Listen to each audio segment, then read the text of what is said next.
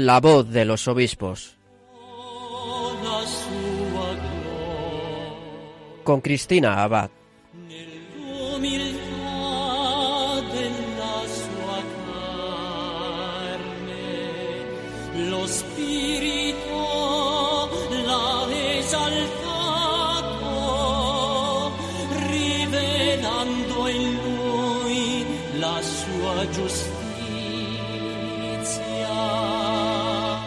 Muy buenas noches, queridos oyentes de Radio María. Un cordial saludo de quien les habla, Cristina Abad.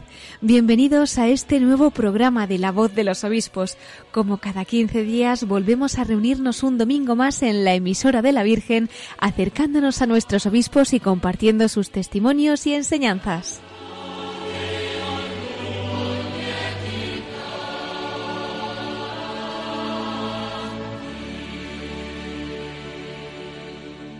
Esta noche, queridos oyentes, vamos a centrar nuestro programa en dos temas. Por un lado, queremos de la mano de nuestros pastores iluminar a nuestros oyentes a la luz del magisterio de la Iglesia sobre las dudas que algunos les pueden surgir en relación al debate del Parlamento español hacia la aprobación de la Ley Orgánica de Regulación de la Eutanasia, que, como saben, tenía lugar el pasado jueves, el 10 de septiembre, curiosamente el Día Mundial para la Prevención del Suicidio, y en el que se rechazaban las enmiendas a la totalidad de esta proposición de ley por parte de los grupos políticos del Partido Popular y de Vox, por lo que desgraciadamente pues se ha dado un paso más hacia la aprobación de la eutanasia. Por ello, en el programa de hoy vamos a abordar nuevamente este tema con el fin de que las aclaraciones de nuestros obispos pues nos ayuden en este combate por la vida que hemos de librar, eso sí, siempre con la ayuda de la Virgen. Y como precisamente ella es nuestra fuerza, nuestra esperanza, y todo esto está produciéndose solo unos días después de celebrar la fiesta de su Natividad, todavía en su octava vamos a dedicarle también un espacio especial a nuestra Madre, porque en el Día de la Natividad de María, como saben, también se celebran muchas fiestas marianas, como la Virgen de la Fuensanta, en Córdoba, la Virgen de Nuria, la Virgen de Covadonga, en Asturias. Tendremos también un apartado especial para nuestra Madre Inmaculada, pero vamos a pedirle desde ya que se quede con nosotros durante el programa y que con su presencia nos traiga el Espíritu Santo. Les invito a orar el Ave María con esta canción cantada por Andrea Bocelli de Fátima, la película, a punto de estrenarse. Precisamente la Virgen María pedía allí en Fátima, en Portugal, que no ofendiéramos más a nuestro Señor, que ya estaba muy ofendido. Pues vamos a rezar juntos para que las enseñanzas que hoy vamos a escuchar de nuestros obispos nos ayuden a que, frente a la cultura de la muerte, venza la cultura de la vida y de la santidad.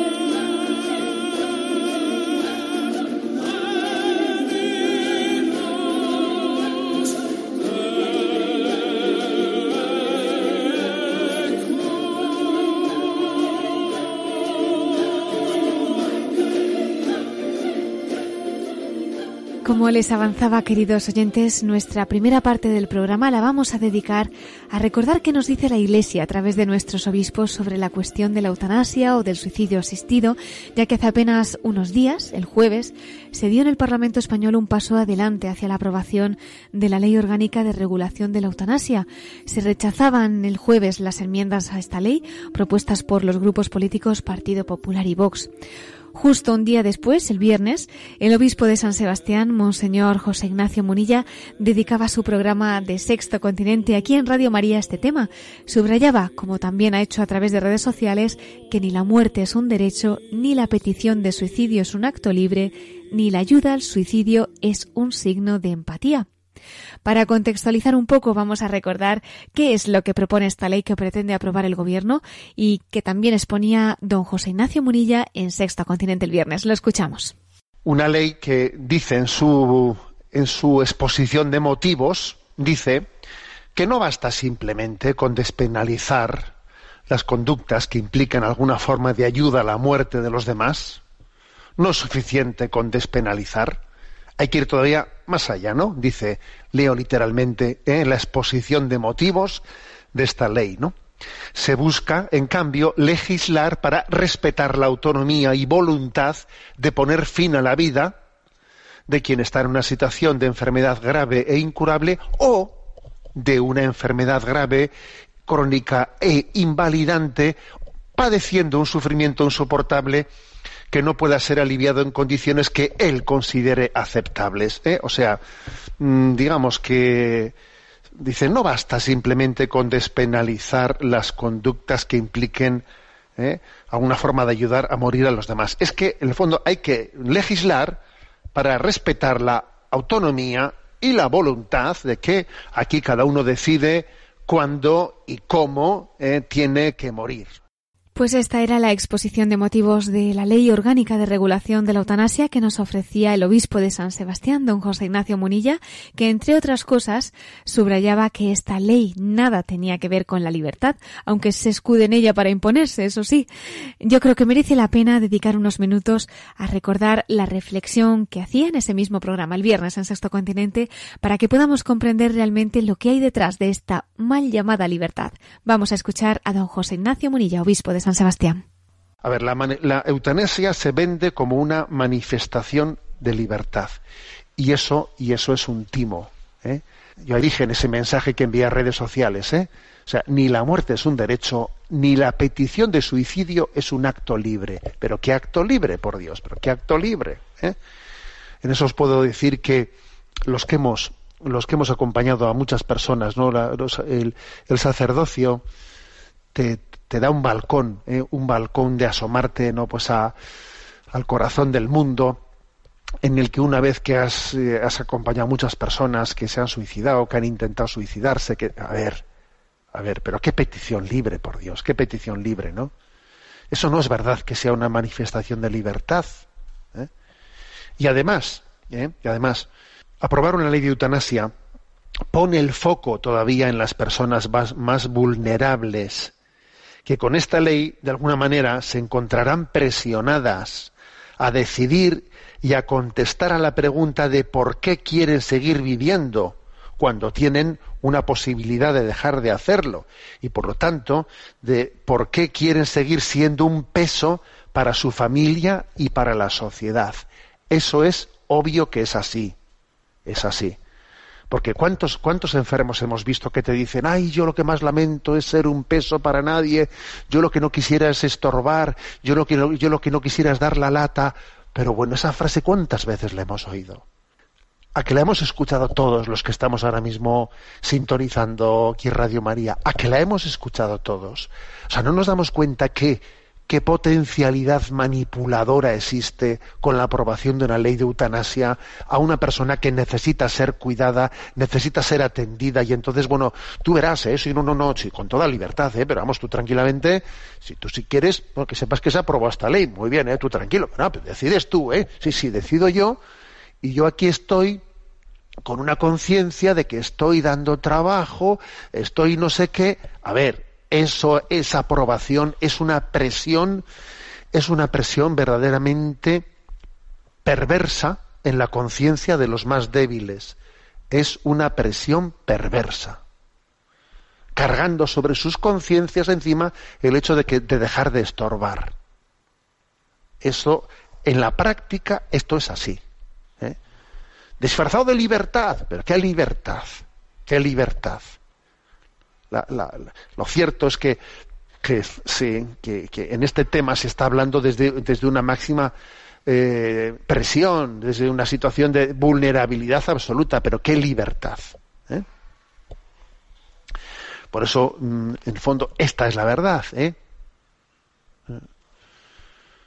Y además podemos decir una cosa, en un país en el que no exista eutanasia, pues bueno, los médicos, los sanitarios, los familiares, todo el mundo se esforzará por curar esa tendencia depresiva de una persona que no se ve bien porque tiene que estar con, continuamente asistida por los demás.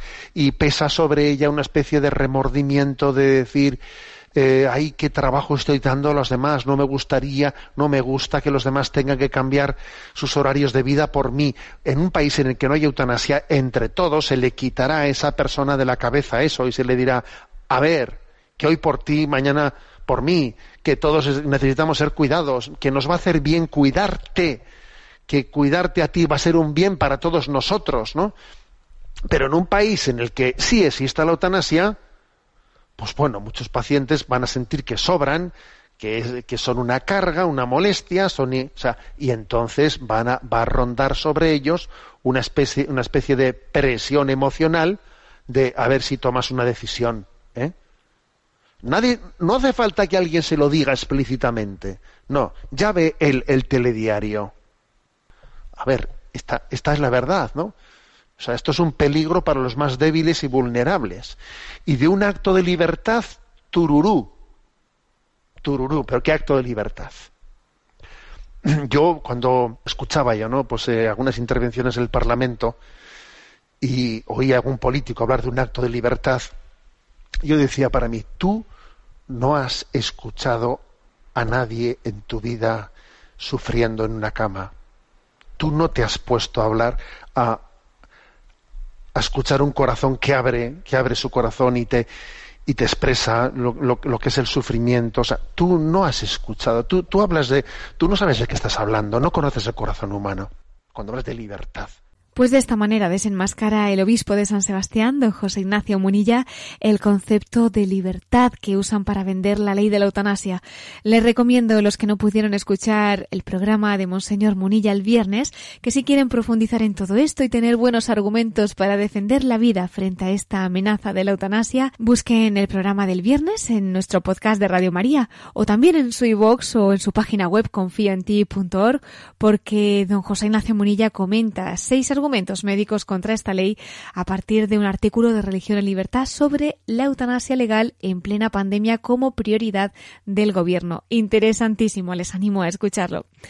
Pero bueno, todavía vamos a seguir abordando este tema de la mano de nuestros obispos, también desde la perspectiva de la medicina y de la bioética y la moral, porque como sabrán, en España tenemos algunos obispos médicos, por lo que su criterio no solo es el de obispo, el de pastor, sino también el de médico. Uno de ellos es el obispo electo de Canarias, Monseñor José Mazuelos, que continúa como administrador apostólico de Asidonia Jerez, diócesis que pastoreaba hasta su nombramiento como obispo de Canarias, que por cierto tomará posesión de esta diócesis el próximo 2 de octubre. Y el caso es que como médico, como experto en bioética, pues eh, comentaba en una entrevista recientemente publicada en Religión Digital que en su opinión la ley de la eutanasia entra en contradicción con el coronavirus. Él decía que la pandemia nos ha dicho que somos responsables unos de otros. Comentaba que el coronavirus nos ha dicho que el hombre tiene una dimensión social, que el individualismo no vale y que la eutanasia está cimentada en el individualismo. Nos decía también que el culmen del individualismo es la eutanasia porque nos lleva a pensar que mi vida es mía y solo mía, y afirmaba que no interesa el debate porque, en su opinión, la eutanasia, el aborto y la ideología de género son intereses del neocapitalismo salvaje porque da dinero. Bueno, pues estas son declaraciones del obispo electo de Canarias de hace apenas unos días. Pero les comento que hace ya tres años, don José Mazuelos nos concedía una entrevista para este programa, para la voz de los obispos, en la que, entre otros asuntos, abordábamos el tema de la eutanasia, de los cuidados paliativos, y bueno, pues dada la situación que estamos viviendo actualmente, yo creo que podría venirnos bien recordar qué nos decía entonces don José Mazuelos sobre esta cuestión. Así que he extraído una parte de esa entrevista que le hacíamos en julio de 2017, cuando ya entonces la amenaza de la eutanasia se cernía sobre nuestra nación. Les invito a escuchar ese juicio moral que nos da don José Mazuelos a la luz del magisterio de la Iglesia en relación al tema de las leyes que amparan la eutanasia. Vamos a escucharlo. Se está cumpliendo un poquito lo que decía Juan Pablo, San Juan Pablo II, de esa cultura de la muerte. Y también el Papa Francisco lo recoge con la economía del, descarte, del tener. Y todo el mundo se pone al servicio de toda esta economía. Lógicamente, en, esta, en este mundo materialista de consumo sobran los débiles y todas estas legislaciones, en el fondo lo que viene es no por amor a los débiles como se quiere plantear el amor al que está sufriendo, el enfermo terminal, y, se plantea de esa forma, no, es, una, es un gran engaño humanizar la muerte, que tenemos hoy medio para humanizar la muerte, hmm. significa crear cuidados paliativos. ¿Por qué no se tienen todos los cuidados paliativos? Hoy el 99,9% de los dolores están controlados. Pues porque no dais cuidados paliativos. Porque, claro, es más barato, mm, mm, por abrir la puerta de la eutanasia es más barato que poner cuidados paliativos.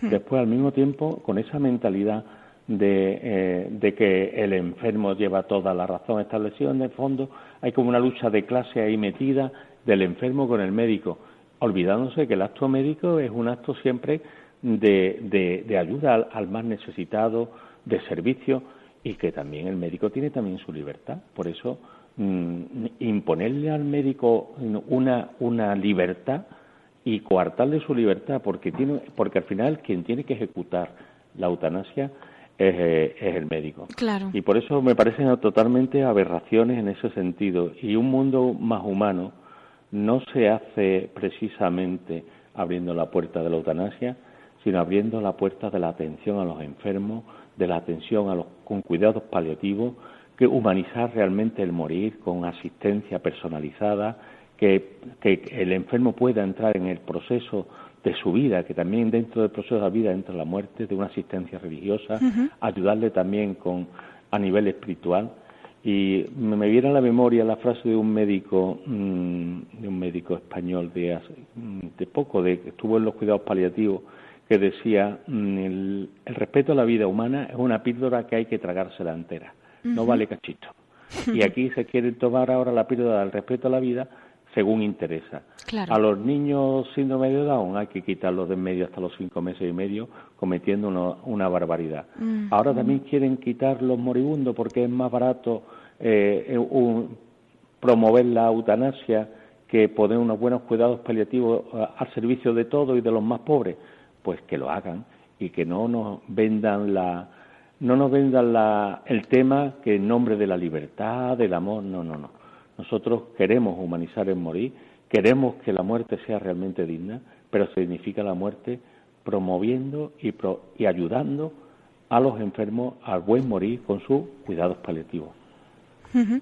Claro, además es que, eh, como muchos podrían pensar, incluso para un médico podría contradecir todo esto ese juramento hipocrático, ¿no? Bueno, si quiere coméntenos también usted como médico en qué consiste este juramento y cómo, bien, como está diciendo, siempre cuenta con esa libertad del médico, ¿no? De velar por el enfermo.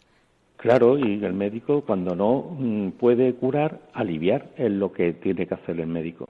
Lo que no puede elegirse un médico en el ejecutor y en verdugo de la vida de un enfermo. Eso minaría toda la confianza médico-enfermo. Y de hecho, donde está aprobada la eutanasia, montones de ancianos no quieren ir a los hospitales. Claro. Tienen miedo. Es natural. Tienen miedo de ir a los hospitales. Hmm. Porque al final no puede poner el Estado en las manos del médico, no puede poner ser verdugo y ejecutar la muerte de, de, un ser débil que además es fácilmente manipulable. ¿eh? Mm, los enfermos se pueden manipular fácilmente, eh, aparecen las fases de depresiones. Pues mire usted, en una fase de depresión, ¿qué hacemos? ¿Le quitamos la vida?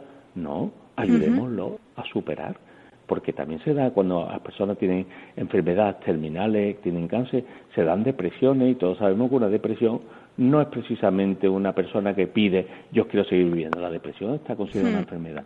Efectivamente. en nombre de la libertad tenemos que eliminar a los depresivos. Bueno, pues yo pienso que, que esto es serio y al final siempre los más pobres, los más necesitados, los, los ancianos, los enfermos, ellos van a ser las víctimas siempre. Es cierto. Es cierto. En este sentido, don José, podríamos valorar también ese caso contrario en el que se está hablando de una voluntad anticipada, en el que una persona decide antes de pasar por esa enfermedad y, por otro lado, cuando está en la enfermedad, como bien nos ha comentado, por esa visita de un capellán o por la gracia de Dios pudiera, sin embargo, encontrarse con que Dios le ha deparado un encuentro con él diferente y los familiares o quien fuera, pues con esa voluntad anticipada previa, pudieran intervenir de manera que estuvieran ahí cortando la gracia también. Claro, es que la voluntad anticipada, eh, ese es el problema. Uno puede pensar muchas cosas, pero cuando llega el momento, eh, tener totalmente eh, cambiar, si, si incluso eh, los testamentos se, se, cambian y no tienen valor muchos testamentos. Pues bueno, pues porque esa voluntad anticipada de una persona que no, que no tiene eh, la grandeza del ser humano está que en momentos difíciles aparece la gracia de Dios, pero aparece también la grandeza del ser humano capaz de superar situaciones muy complicadas. Que uno cuando no está pasando por esas situaciones, a lo mejor dice, yo no sería capaz de vivir eso. Y sin embargo, cuando uno entra en esa situación, tiene la fuerza suficiente y para nosotros los cristianos tiene la gracia de Dios para poder superar. Pues por eso no podemos cortar esta vivencia tan humana del proceso también de los últimos días de la persona. Eso no quita que también tengamos la, la, sedación como cuidados paliativos, la sedación, un tratamiento médico. Hemos publicado en los obispos del sur, los de Pastoral de la Salud, sobre la sedación paliativa, que, es un tratamiento médico, que no es adelantar la muerte como piensan algunos, que no se da la sedación como vamos a acabar ya con la vida del enfermo, no.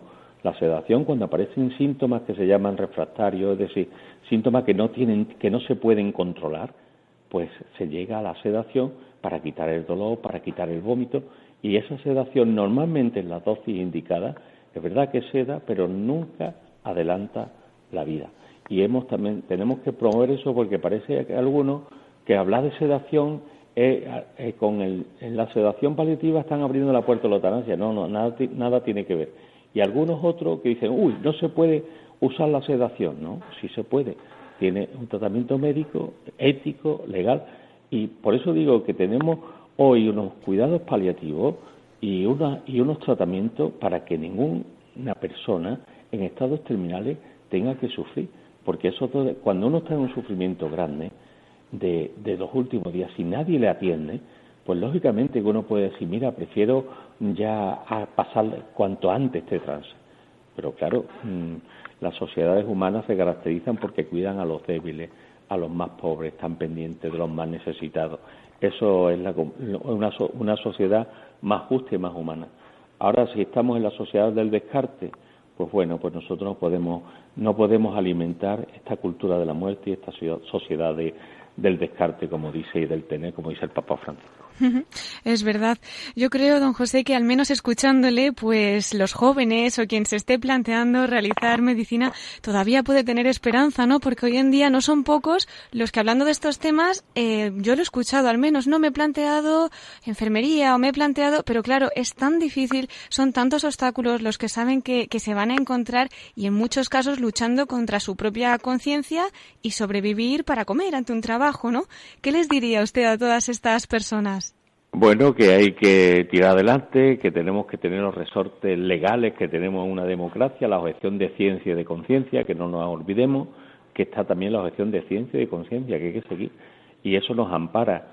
Y después también el amor a los más débiles, a los más necesitados y a los enfermos no nos puede llevar a tirar toalla. Necesitamos médicos, eh, personal sanitario, ATS, necesitamos cristianos, porque al final Mm, como pasa en, los sitios de está ah, legalizada la eutanasia, después la gente van a buscar los hospitales católicos, porque saben que lo van a cuidar bien Hmm. y porque saben que le van a respetar Hmm. su dignidad y su vida. Es verdad, incluso en el trato, ¿verdad? A veces que poco hace una sonrisa, por ejemplo, y Claro. con esa caridad que sabe siempre, pues un cristiano que lo está haciendo por Cristo y en Cristo, ¿no? Las personas cuánto lo agradecen. Así es, eh, Dios está de parte de la vida y por eso la defensa de la vida, decía San Juan Pablo II, vencerá. Podemos perder alguna batalla, pero la guerra final está de parte de la verdad, de la vida y del amor. Así que animo a tantos a, a luchar, merece la pena. Merece la pena. Estoy viendo ahora mismo, don José, uno de esos artículos que conferencia, esta es una conferencia que impartió la Iglesia Luz para la Bioética y escuchándole qué alegría ver pues cómo la Iglesia como madre, ¿no? Y con pues nos puede también iluminar en todas estas cosas y hacer tanto bien, como dice, porque hace falta que haya personas que, que puedan luchar y que puedan estar haciendo bien en todos estos lugares. Sí, mm, mira, es que la, la biotecnología es uno de los grandes poderes económicos que hay. Y detrás de mucho, de muchas decisiones que se hacen hay que buscar ese capitalismo salvaje y esa industria de la biotecnología, que no es una bi- biotecnología al servicio del hombre, no, sino una biotecnología que le interesa un hombre del deseo para ella después proporcionarle todo lo que desee y una biotecnología al servicio del consumo y de la ganancia de dinero. Frente a eso nosotros decimos, no, es verdad que la investigación médica, los avances médicos, la biotecnología, pero al servicio del hombre y de todos los hombres, no del hombre que tiene, no, del hombre y de todos los hombres.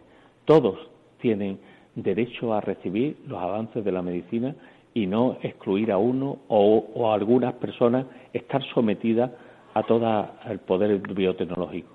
Ah, Se me viene a la cabeza ahora otro tema actual de las madres de alquiler. Uy, sí. Es una Mm. barbaridad. Sí. Pero al final esas mujeres ahí son explotadas porque al final ¿quién va a ser madre de alquiler? La que necesita dinero. Mm, Y ahí eso explota. Pero claro, aquí interesa todo entra, la vida entra como más del consumo, se cosifica la persona humana y, y eso es lo que le interesa a esta mentalidad de la biotecnología. Por eso necesitamos esa iglesia que sea luz y por eso siempre el magisterio ha sido luz. Lo fue San Juan Pablo II con el Evangelium Vitae, lo fue Benedicto XVI, lo es ahora el Papa Francisco y nosotros todos tenemos que ser esa luz para iluminar frente a esta oscuridad de la cultura de la muerte, de si hay esperanza, merece la pena y nosotros tenemos que buscar un avance tecnológico y una biomedicina al servicio de todo y especialmente de los más necesitados. Bueno, pues agradecemos este mensaje de esperanza que nos ha dado don José Mazuelos, obispo electo de Canarias y administrador apostólico de Asidonia Jerez, así como sus comentarios sobre bioética, como experto en la materia, como médico y, como no, como obispo. Los hemos recogido de la entrevista que nos concedió hace unos años para este programa de la voz de los obispos. Y para todos los que quieran seguir ahondando en lo que nos dice la Iglesia sobre el tema de la eutanasia, cuidados paliativos, la atención a enfermos, aprovecho para recordar que la Conferencia Episcopal Española ha publicado en su página web un compendio sobre estos temas con vídeos, enlaces, documentos, todo a disposición del que quiera acceder a ellos. Y bueno, pues recuerda la Conferencia Episcopal esas palabras del secretario general de la Conferencia Episcopal de Monseñor Luis Argüello cuando presentaron el documento Sembradores de Esperanza, acoger, proteger y acompañar en la etapa final de esta vida de que no hay enfermos incuidables aunque sean incurables. Repetimos estas palabras de Monseñor Argüello. No hay enfermos incuidables, aunque sean incurables. Los obispos españoles nos recuerdan que la muerte provocada del enfermo no es la solución y que la Iglesia apuesta por la vida. Además, la Subcomisión Episcopal para la Familia y la Defensa de la Vida expone 100 cuestiones y respuestas acerca de la eutanasia, a la vez que responde a algunos tópicos. Todo lo pueden encontrar, como decíamos, en la página web de la Conferencia Episcopal Española. Y ahora, ¿qué les parece si oramos juntos para que esta proposición de ley orgánica de regulación de la eutanasia no sea aprobada, encomendando esta intención especialmente a la Virgen María? Bueno, pues reflexionando sobre todo lo que nos han explicado nuestros obispos, les invito a rezar con esta canción que nos recuerda el regalo que es cada persona de esta tierra y el don de la vida para gloria de Dios.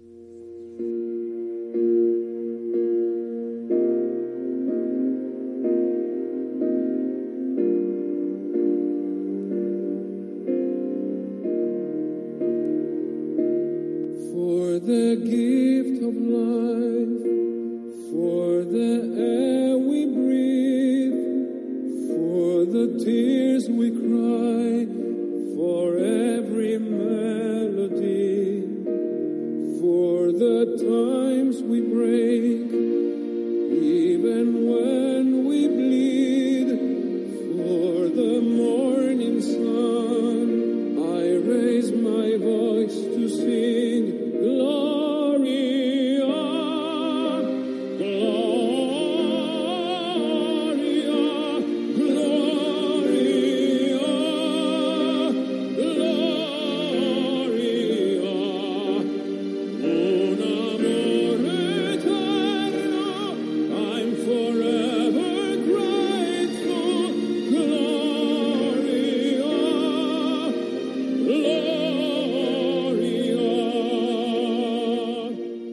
Estás escuchando La voz de los obispos con Cristina Abad, Radio María.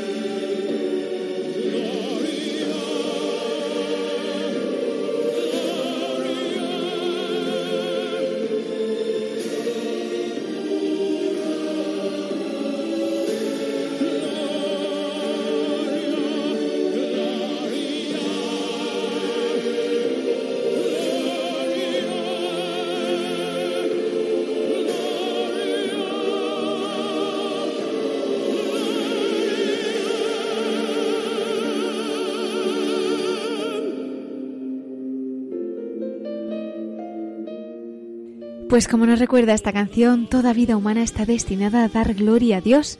Por ello no hay nadie que deba ser descartado a pesar del misterio del dolor que nos visita en tantas ocasiones, ¿verdad? Esto nos lo han dejado claro nuestros obispos, como hemos podido escuchar anteriormente. Recordamos que hemos dedicado nuestra primera parte del programa a iluminar a la luz del magisterio de la Iglesia sobre el verdadero sentido de la eutanasia, ante esa proposición de ley orgánica de la regulación de la eutanasia que se está debatiendo en nuestro país. Si alguno de ustedes se ha incorporado más tarde, ya saben que pueden encontrar todos nuestros programas en el podcast de Radio María. Y ahora cambiamos de tema para tener una mención especial para los padres. Como saben, debido a la situación generada por la pandemia, la mayoría de las celebraciones de primera comunión se han aplazado para este curso que comienza. Este es un tiempo en el que muchos padres pues están pendientes de la vuelta al cole, del comienzo de las catequesis, este año además de la celebración, como decíamos, de las primeras comuniones. Bueno, pues todo ello unido a la situación que estamos viviendo es claro que en muchos casos no está siendo nada fácil. Por ello, el arzobispo de Tarragona, Monseñor Joan Planellas, ha querido dedicar su carta dominical a estas familias, proponiendo el mejor regalo que los padres le pueden hacer a sus hijos. Él dice que es el amor mutuo de los esposos. No les cuento yo más para que nos lo explique el propio arzobispo de la sede tarraconense. Escuchamos a Monseñor Joan Planellas.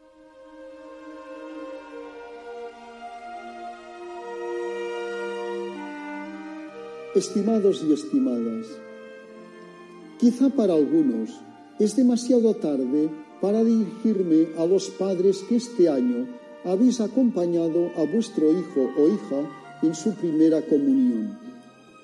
Sin embargo, sé que en muchas parroquias, a causa de la pandemia, habéis retrasado la celebración al inicio de este nuevo curso. Además, estas líneas pueden ser útiles para aquellos padres que Dios mediante tenéis previsto celebrarla durante el nuevo año. Mi comentario tiene que ver con la humilía de un sacerdote que él mismo me explicó. No recordaré sus mismas palabras, no importa. Lo que interesa es el pensamiento de fondo. El sacerdote situaba a los padres en el marco de la fiesta y de las preocupaciones que implica. Vestidos, comida, invitados, agradecimiento de los regalos, etc. Pero yo quiero hablaros, les dijo, de un regalo que solo vosotros podéis hacer y que, si no habéis caído en ello, todavía estáis a tiempo. Supongo que algún padre, ajeno al sentido religioso de la fiesta y víctima de la sociedad de consumo, pensaría, ha llegado el momento de las críticas y como solo el sacerdote tiene la palabra, tendremos que abrir el paraguas. Pero no fue así. El sacerdote dijo algo inesperado y positivo. Me refiero, prosiguió el sacerdote, al regalo de vuestro amor. No el amor que tenéis a vuestros hijos, que lo tenéis muy claro y no hace falta recordároslo, sino el amor que los padres os tenéis el uno al otro. La reflexión del sacerdote sorprendió a muchos. El silencio se cortaba. El amor mutuo de los padres es un regalo que no puede ser suplido por nada ni por nadie. Y en cambio es necesario para el desarrollo humano y para el equilibrio del hijo. Es un regalo que da seguridad a los hijos. Puede que el hijo se relacione más con la madre que con el padre o al revés, no importa. Él intuye que el amor de la madre está apoyado por el padre y que en el amor del padre está presente el de la madre. Algunos padres han dañado este amor de fidelidad y no pueden hacer este regalo.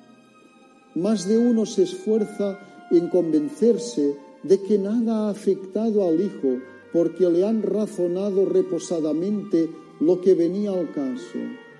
Incluso tal vez lo han llevado a un psicólogo para que le explicara mejor y no le provocara ningún trauma. De todas maneras, preguntad a los maestros o a los mismos psicólogos. El amor mutuo de los esposos es un regalo para los hijos comienza siendo un regalo de Dios que debéis compartir con ellos. Un amor forjado en el día a día con ilusiones y contradicciones. Un amor amasado por el amor de Dios entre la cruz y la resurrección. El amor matrimonial figura entre los valores de primer orden a la hora de educar a los hijos. No estropeéis este regalo porque tarde o temprano os arrepentiréis. En cambio, con esfuerzo, con serenidad y espíritu de concordia, cultivad vuestro amor. Vuestros hijos os lo agradecerán durante toda su vida. Adiós y hasta el próximo día si Dios quiere.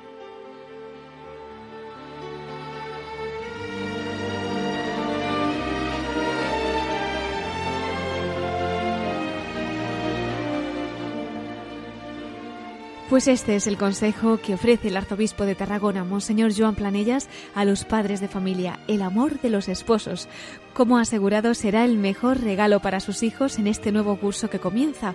Para muchos, pues lleno de incertidumbre, de dificultades, pero todo ello vivido con la Virgen, pues no dejará de ser una ocasión de gracia, ¿verdad? Por eso, como siempre, nosotros también queremos concluir nuestro programa desde el corazón de María.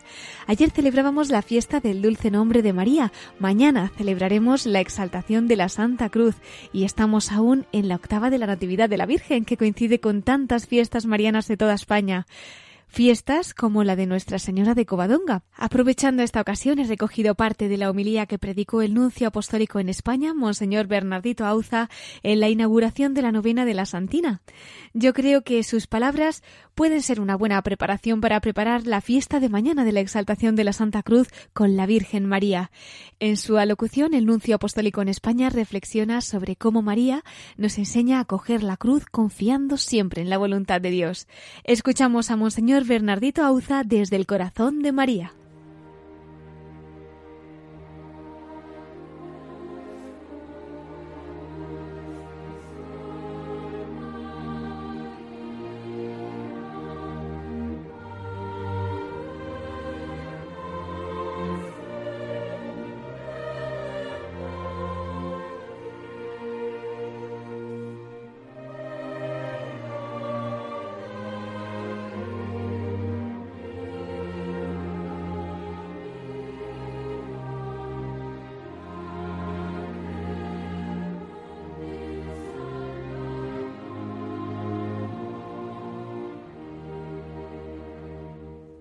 Ante la invitación presentada por Monseñor Sanz, se despertó en mí el deseo de acudir a este lugar santo, recordando el ánimo de tantos peregrinos, entre los que se encuentra San Juan Pablo II, que hizo su peregrinación en este santuario los días 20 y 21 de agosto de 1989.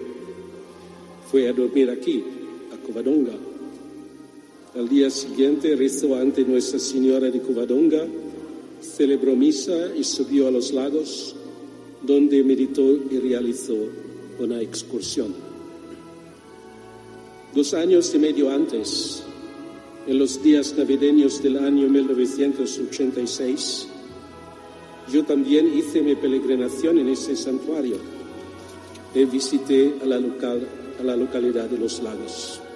Es entonces para mí un doble placer y un doble honor volver en Covadonga y ver una vez más este privilegiado lugar de España, punto señero en su camino en la fe y lugar referente de los asturianos y de los españoles, en cuyo corazón reside el amor a la Santina, cambiando la preciosa cruz de Cristo principio y fin, alfa y omega. Aquí tocamos la historia y palpamos la fe de tantos siglos y generaciones, y de la fe sentida y comprometida en la realidad de la vida, tejida de gozos y también de dolor. Al invitarnos el Señor a tomar la cruz, nos invita a participar con Él en la salvación del mundo y al invitarnos a su seguimiento, nos implica llevar la carga de cada día a impulso de su amor. Hermanos, esta palabra del Hijo, ¿no la vemos acaso plenamente llevada a cabo en su madre? Ella es la Virgen siempre dócil, que prestando oído al Señor, abrió la puerta al plan de Dios por nuestra salvación. El Espíritu Santo formó en ella el cuerpo que Cristo ofreció en la cruz. Alabada por su fe en la visitación a Isabel, durante toda su vida en la tierra ocupó atenta su corazón en rumiar y profundizar cuanto se refería a su Hijo.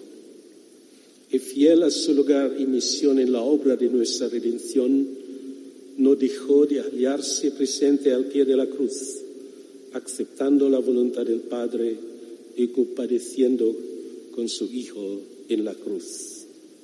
María nos lleva al secreto del Evangelio. Es el amor que en el caso de María llega a romper en llanto de amor al pie de la cruz. María, traspasada de dolor, nos enseña cómo nuestra fe debe juntar lo que Pedro, hasta que lloró amargamente, no entendió del todo. Y es que confesar a Cristo como Hijo de Dios vivo no es una fórmula que se piensa o se discute, sino entrar en impagable deuda con Jesús que compadece e introduce nuestra vida en la compasión. Es necesario, pues, que la fe compadezca. Una fe que compadece nos otorga audacia para vivir testimonialmente y proclamar el mensaje del Evangelio tal cual es, sin pretender la lisonja facilona del mundo.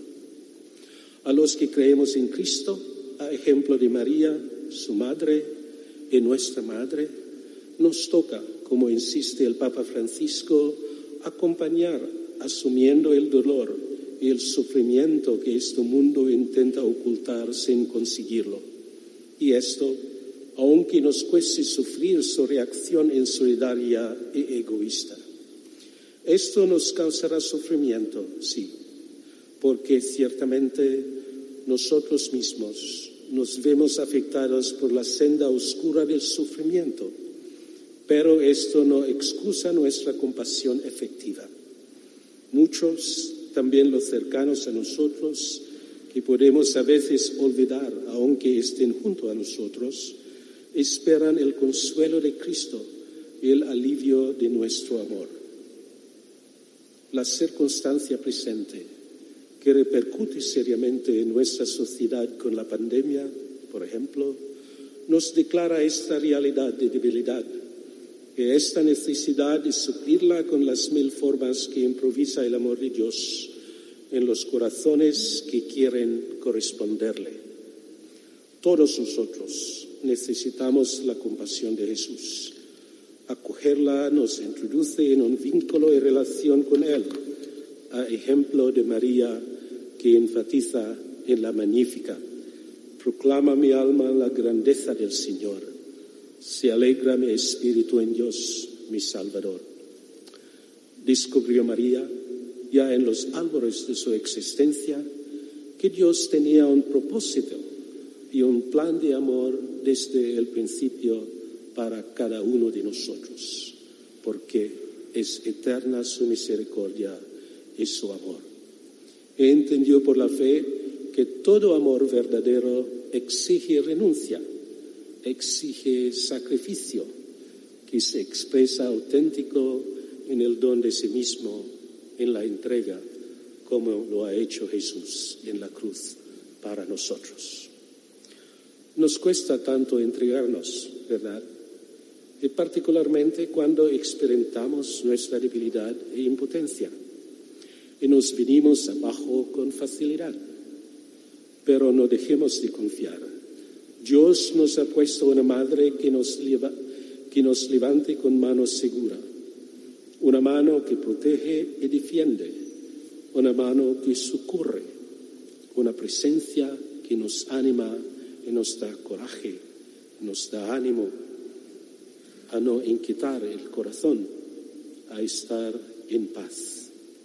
La Madre nos ayuda a comprender que la cruz no perturba, no inquieta y suscita la confianza en Jesús, capacitándonos para decir sí siempre al Señor en toda circunstancia, especialmente en momentos difíciles. Queridos hermanos, queridas hermanas, que en las circunstancias en las que nos toca vivir ahora aumente esta confianza en Jesús y María, recordando la exhortación que desde esta cueva santa nos hizo el Santo Padre de aquel tiempo, San Juan Pablo II, que dijo, si queréis construir una Asturias más unida y solidaria, no podéis prescindir de esa nueva vida fuente de espiritual energía que hace más de doce siglos brotó en estas montañas a impulsos de la cruz de Cristo y de la presencia materna de María, nuestra Madre. Que así sea.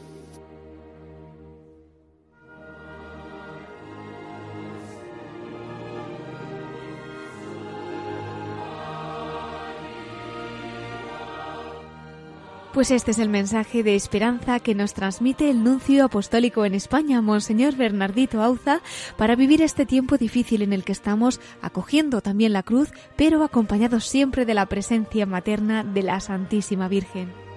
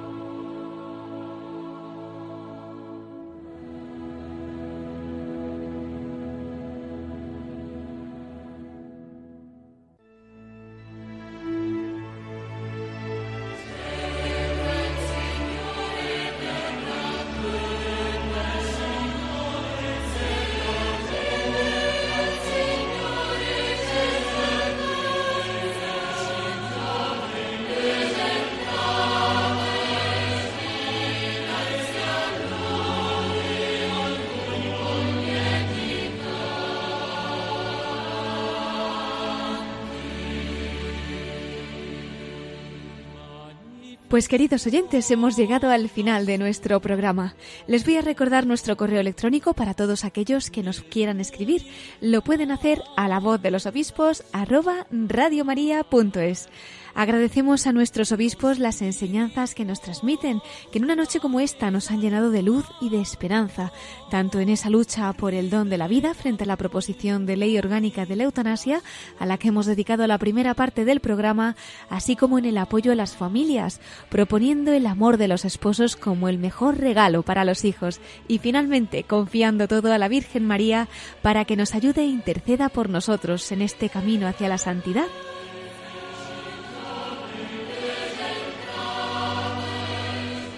Gracias a todos ustedes, queridos oyentes, por habernos acompañado en esta noche y por seguir rezando por nuestros obispos, que por cierto vamos a encomendar esa recuperación del obispo de Tarazona, de Monseñor Eusebio Hernández, que las noticias nos decían hace unos días que había sido contagiado de coronavirus, pero que estaba en buen estado.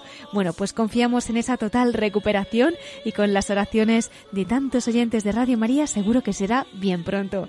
Les espero en 15 días, si Dios quiere, a las 9 de la noche a las 8 en Canarias. Ahora les dejamos con más noticias en el informativo de Radio María.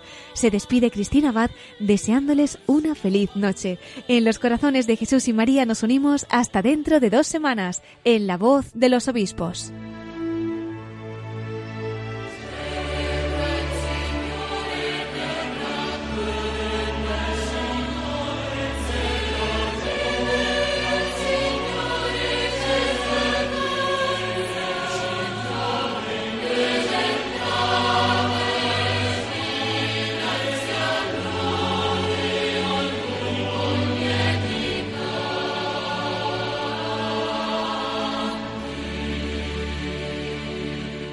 Han escuchado la voz de los obispos